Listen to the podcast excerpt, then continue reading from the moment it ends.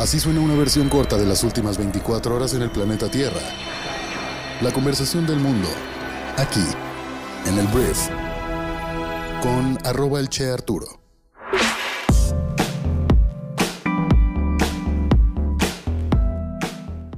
Hola, muy buenos días, bienvenidas y bienvenidos a esto que es el brief para este martes primero de marzo. Yo soy Arturo Salazar, soy tu anfitrión y uno de los fundadores de Briefy y el día de hoy vamos a hablar de las noticias que debes conocer para ser una persona bien informada. Entonces, bienvenida, bienvenido, gracias por estar aquí una vez más y comenzamos con esto que es el brief. Empecemos, vamos a empezar hablando de México. Hoy vamos a hablar un poco de nuestro país antes de ya abordar el resto del planeta y todo lo que está pasando sobre todo con la crisis de Ucrania y Rusia, que la neta, la neta, hoy en día las noticias giran mucho alrededor de eso y hay avances, entonces hay que conocer esos avances. Lo primero que voy a decir tiene que ver con el PRI, el Partido Revolucionario Institucional, que pues tal vez ya lo sepas, es una marca política muy desgastada que le cuesta y le costará y le seguirá costando mucho trabajo reposicionarse, sobre todo eh, pues entre los, eh, ¿cómo se le llama? Entre los jóvenes, que hemos escuchado toda nuestra vida que el PRI pues es en gran medida un partido que puso al país como lo puso en los 70 años que tuvo antes de la transición al PAN, que tampoco mejoró mucho, y luego al PRI otra vez, que tampoco mejoró tanto, y ahora con Morena, que, te digo, tampoco ha resultado ser pues muy benéfico para nuestro país Morena. Entonces, vamos a hablar del PRI, porque integrantes de la Confederación Nacional de Organizaciones Populares, que es uno de los sectores que conforman el PRI, destaparon el día de ayer al dirigente nacional del partido, Alejandro Moreno, alias Alito, como aspirante para la candidatura presidencial del año 2024. Durante la ceremonia, por el 79 aniversario de esta confederación, la dirigente nacional de la CENOP, que es la diputada federal Cristina Ruiz, destacó el papel de Moreno rumbo a las próximas elecciones presidenciales. Cristina Ruiz se refirió a que el PRI deberá encabezar la alianza Va por México en 2024, en la que también está el PAN y el PRD. Dijo, aquí sí tenemos un dirigente fuerte, muy comprometido, muy priista. Como si eso fuera un, un piropo, ¿no? Vaya a Lagos. Todos coincidimos en que quien deberá encabezar esa alianza deberá ser una priista, y eso solo lo dejo aquí con mis amigos xenopistas que seguramente pensarán lo mismo. Entonces, el PRI, el PAN, el PRD, y ahora pues cada vez más, más va armando su historia morena. Es increíble cómo los partidos políticos son incapaces de tener la humildad para decir que la cagaron durante décadas. Siguen diciendo que no hicieron nada mal, que el priismo es algo increíble, cuando pues es una marca quemadísima. Enrique Peña Nieto, creo yo, fue la última esperanza del PRI. Creo que es una marca que le va a costar mucho trabajo reposicionarse. Y es muy frustrante para mí, y tal vez lo es también para ti, ver que las opciones políticas que tenemos no emocionan. No me gustaría que fueran mis gobernantes. Y muchos ya lo son. Y muchos tal vez quieren ser un nivel más arriba. Yo digo, güey, tú, de verdad, tú vas a tomar decisiones tan importantes para el futuro de nuestro país. Es muy frustrante. Pero bueno, la noticia es esa. El PRI pues ya destapa a Alito para el año 2024. Y hay que decirlo, el PRI hasta no hace mucho tiempo pues tenía una estructura a nivel federal muy fuerte, líderes de colonias muy fuertes, o sea, tenía estructura, lo cual es muy importante para un partido político, pero de eso a que el PRI vaya a imponer a su candidato entre el PAN, porque el PRD realmente no creo que tenga ni siquiera capacidad de decisión ahí. Yo creo que es el PAN o el PRI, pero francamente no creo que vaya a ser el PRI el partido que vaya a terminar imponiendo a la o el candidato para el 2024. Por lo pronto, Alito pues ahí está haciendo sus pininos con los simpatizantes. Ahora vamos a hablar del presidente de México, Andrés Manuel López Obrador, porque mira, a dos años del primer caso de COVID-19 de nuestro país, que se registró aquí, Kiki, la aprobación del presidente bajó 13 puntos, es decir, pasó de 67% a 54% según una encuesta de Enkel. De acuerdo con el ejercicio demoscópico, al ser cuestionado sobre si aprueban o desaprueban el trabajo de López Obrador como presidente de México, el 43% de los encuestados respondió que desaprobaba y 54% que aprobaba al mandatario. Datos de Encol señalan que desde el primer caso de COVID que se registró en México, la aprobación del presidente ha ido bajando, pues antes de la emergencia sanitaria, López Obrador tenía más del 70% de la aprobación. Y en este ejercicio también se le preguntó a la gente pues cuál era el primer el principal, perdón, problema que enfrentaba el país, a lo que el 40% respondió que primero está la economía, pobreza y falta de trabajo, 27% la inseguridad y 11% la corrupción. Sobre cuál es el partido político con el que se identifican, 34% de los entrevistados dijo que con Morena, 27%, atención aquí, 27% se dijo apartidista, así de bajo está el nivel de identidad que tienen los partidos hoy en día, que es bastante evidente, ¿no? El priista se hace morenista, el morenista se hace de movimiento ciudadano, el panista luego se hace... es un desmadre. Eh, pero bueno, el tema es que 27% apartidista, 15% está con el PAN, 8% con el Movimiento Ciudadano, 7% con el PRI, 4% con el PT, 3% con el PRD y el 2% con el Partido Verde.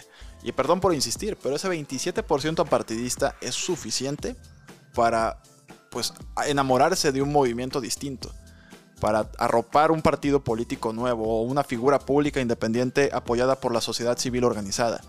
Ahí está, o sea, yo veo muy clara la oportunidad para una figura que quiera pues hacer una buena chamba por nuestro país y que pueda competir contra cualquier partido que se le ponga enfrente, porque hay un debate muy grande acerca de si Morena es lo mismo si el candidato no es Andrés Manuel.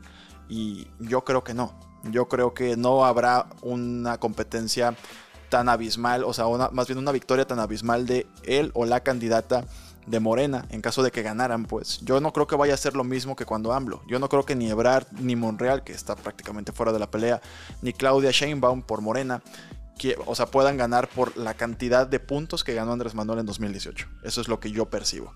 Pero bueno, te digo, este 27% partidista es un espacio en donde yo me identifico. A mí no me preguntaron acerca de esta eh, encuesta, pero yo me identifico ahí.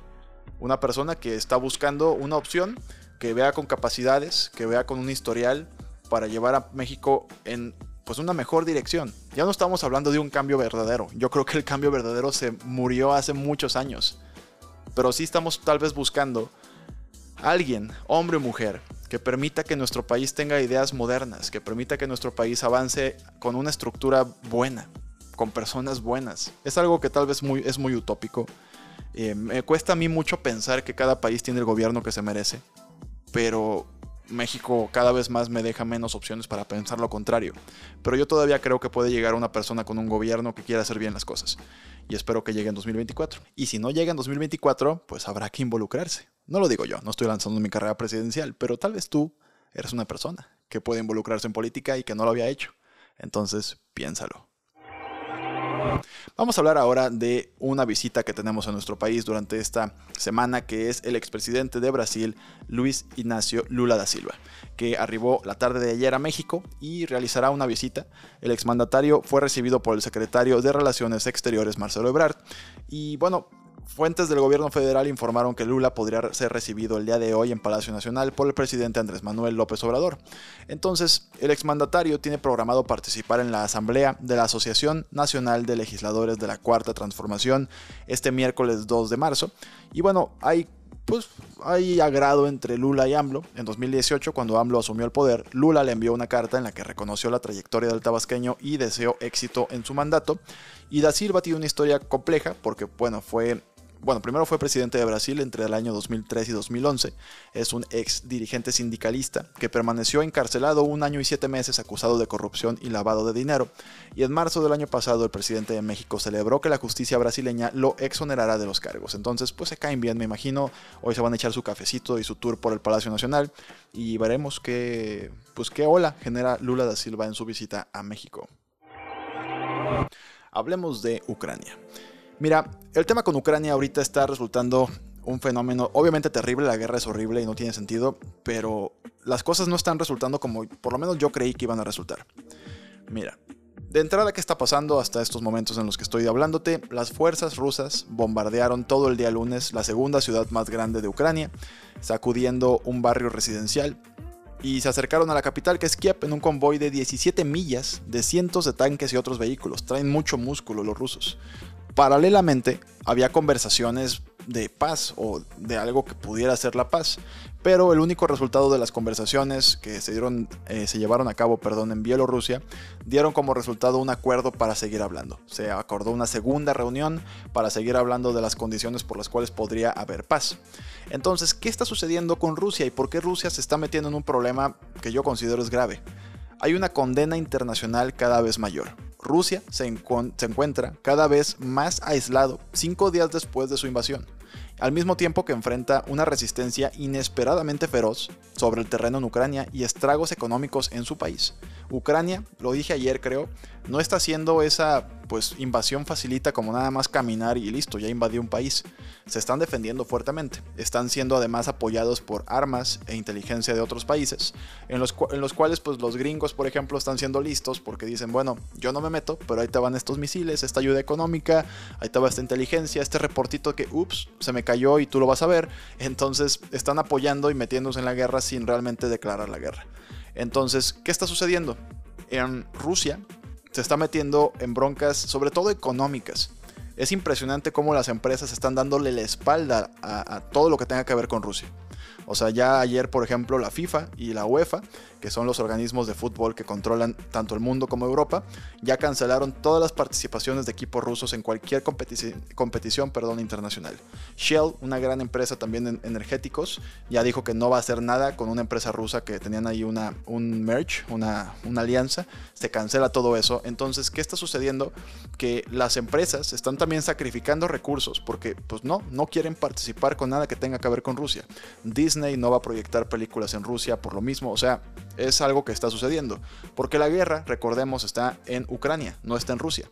En Rusia pues hay una vida relativamente normal.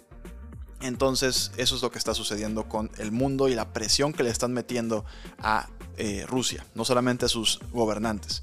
Y obviamente la estrategia es que los mismos residentes hagan una crítica a los gobernantes o se rebelen contra los gobernantes porque esa presión va a arruinar patrimonios de toda la vida. O sea, se van a meter en una bronca brutal.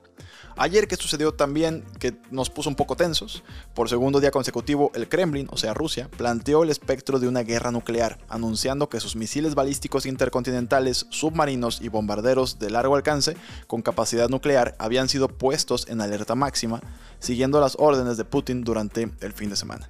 Entonces, intensificando su retórica, Putin denunció a Estados Unidos y sus aliados como un imperio de mentiras. Y Ahora, ¿qué están exigiendo los rusos? Porque ya está hablándose de que pues podríamos terminar este desmadre, pero tengo condiciones como Rusia. El presidente ruso exigió este lunes a su homólogo francés Emmanuel Macron, que pues Emmanuel Macron es como el amigo entre dos personas que se están peleando, ¿no? Ese amigo que intenta mediar y que la gente se aliviane y se acabe el problema. Entonces, lo que pidió Putin es el reconocimiento de Crimea como territorio ruso y la desmilitarización de Ucrania como condiciones para terminar la guerra en ese país. Entonces Crimea pues es un territorio que pues se separó de Ucrania por así decirlo y se hizo Rusia según los rusos y fue básicamente lo que está ocurriendo ahorita pero sin armas. Ese, ese territorio se hizo Rusia sin aprobación de Ucrania y pues como que no pasó a mayores, pero ahora pues ya se puso más ruda la cosa porque ya hay más territorios involucrados, pero bueno, lo único que dice Putin es que, que Crimea ya sea Rusia y ya no hay bronca. Y además, pues que se quiten todas las armas en Ucrania para que ya estemos todo bien. Entonces Putin además pidió entonces la desnazificación del Estado ucraniano y la promesa de un estatus neutro como condiciones preliminares a una resolución del conflicto. Y el mandatario ruso subrayó que la resolución del conflicto era posible solo si los intereses de seguridad legítimos de Rusia eran tomados en cuenta sin condición. La parte rusa está abierta a negociaciones con representantes de Ucrania y espera que llevarán a los resultados esperados. Entonces, ya te lo dije, Rusia y Ucrania acordaron otra ronda de negociaciones. Lo triste es que mientras eso sucede, la guerra sigue. Y la guerra sigue fuertemente. Como te lo mencioné, mucha gente, muchos tanques, mucha fuerza militar estaba llegando a la capital rusa que es Kiev. Y está, está cañón. O sea, está muy feo. No lo normalicemos. La verdad es que la presión internacional está funcionando. Yo sí creo que Rusia dijo, ay, en dos días me he hecho este país y ya a ver luego cómo nos arreglamos con el mundo, ya que haya yo aterrizado en Kiev pero se le está complicando mucho el escenario a Rusia en temas económicos, militares. Militares no tanto, pero económicos podría ser pues lo que termina ahogando la ofensiva eh, rusa. Ahora, vamos a hablar de otro tema que también tiene que ver con Ucrania, pero por otro flanco.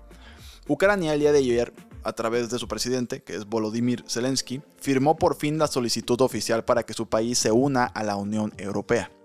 La petición es que el país pueda obtener la membresía de inmediato bajo un procedimiento especial. Entonces, ¿qué implica? Pues que Ucrania pida ingresar a la Unión Europea. De entrada, calentarle la cabeza a Putin, que no le gusta que Ucrania se meta a nada que tenga que ver con Occidente. Pero al final de cuentas es muy simbólico. ¿Por qué? Porque que lo que se firmó ayer es una solicitud, no es realmente que ya haya entrado.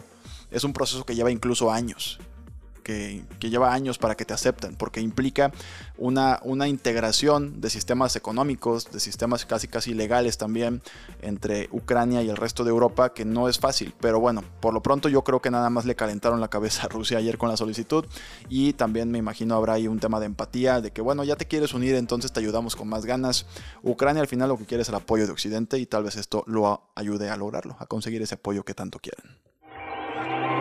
Vamos a hablar de negocios y voy a hablar de Apple porque mira, Apple podría lanzar un híbrido, un aparato híbrido entre un iPad y una MacBook plegable con una pantalla de 20 pulgadas. Básicamente es como un teléfono plegable pero un iPad. ¿No? O sea, tal cual es un dispositivo que se va a doblar a la mitad y la mitad de su pantalla táctil se transformará en un teclado virtual y la otra mitad pues va a ser la pantalla. Es difícil de imaginar, pero al parecer hay suficiente evidencia para sugerir que Apple sí está considerando seriamente un dispositivo de este tipo. Entonces veremos si esto se materializa. Te digo, al final Apple tiene un, grupo de personas que compran todo y me queda claro que no hacen tonterías. Entonces vamos a ver si esto se concreta, como una tablet gigante que se dobla a la mitad y que es una compu y una tablet. Entonces, interesante. Nos estamos alargando, pero no me quiero ir sin contarte que TikTok el día de ayer ya aprobó, ya lanzó videos, pero que ya duran hasta 10 minutos. TikTok empezó me parece con 30 segundos, luego hizo posible que pudiera subir videos de 3 minutos y ahora de 10 minutos. ¿Esto cuál es el contexto? Que va tras YouTube. Es muy claro que ahora la estrategia de TikTok es ir tras formatos más largos para que pues, la gente empiece a quitarle atención a YouTube. Entonces, bien interesante lo que está ocurriendo. TikTok es un monstruo, la generación Z está completamente de cabeza ahí y YouTube había estado como muy a gusto, pero esto de, esto de los 10 minutos me queda claro que les va a estorbar. Muy bien, esta fue la conversación del mundo para el día de hoy. Esto fue lo que tenías que saber para ser una persona bien informada. Te agradezco mucho que hayas estado aquí. Por último, también te recomiendo que vayas y descargues nuestra aplicación móvil que es Briefy, que es una plataforma que te ayuda a desarrollar habilidades de negocios y lo que hace es conjuntar en una misma plataforma los mejores artículos, libros y noticias del mundo. No tienes que estar comprando suscripciones de muchos tipos ni leyendo mil cosas. Ahí está todo resumido, traducido, para que puedas prepararte leyendo o escuchando en un podcast un libro resumido o tal vez un artículo de una revista muy buena de negocios o una conferencia que preparamos y que en media hora te enseñamos oportunidades sobre un mercado en específico. Te recuerdo que puedes probarla totalmente gratis y ahí está disponible. Entonces, gracias por estar aquí, gracias por escucharme y compartir este podcast en tus redes sociales y nos escuchamos el día de mañana en la siguiente edición de esto que es el brief. Yo soy Arturo. Adiós.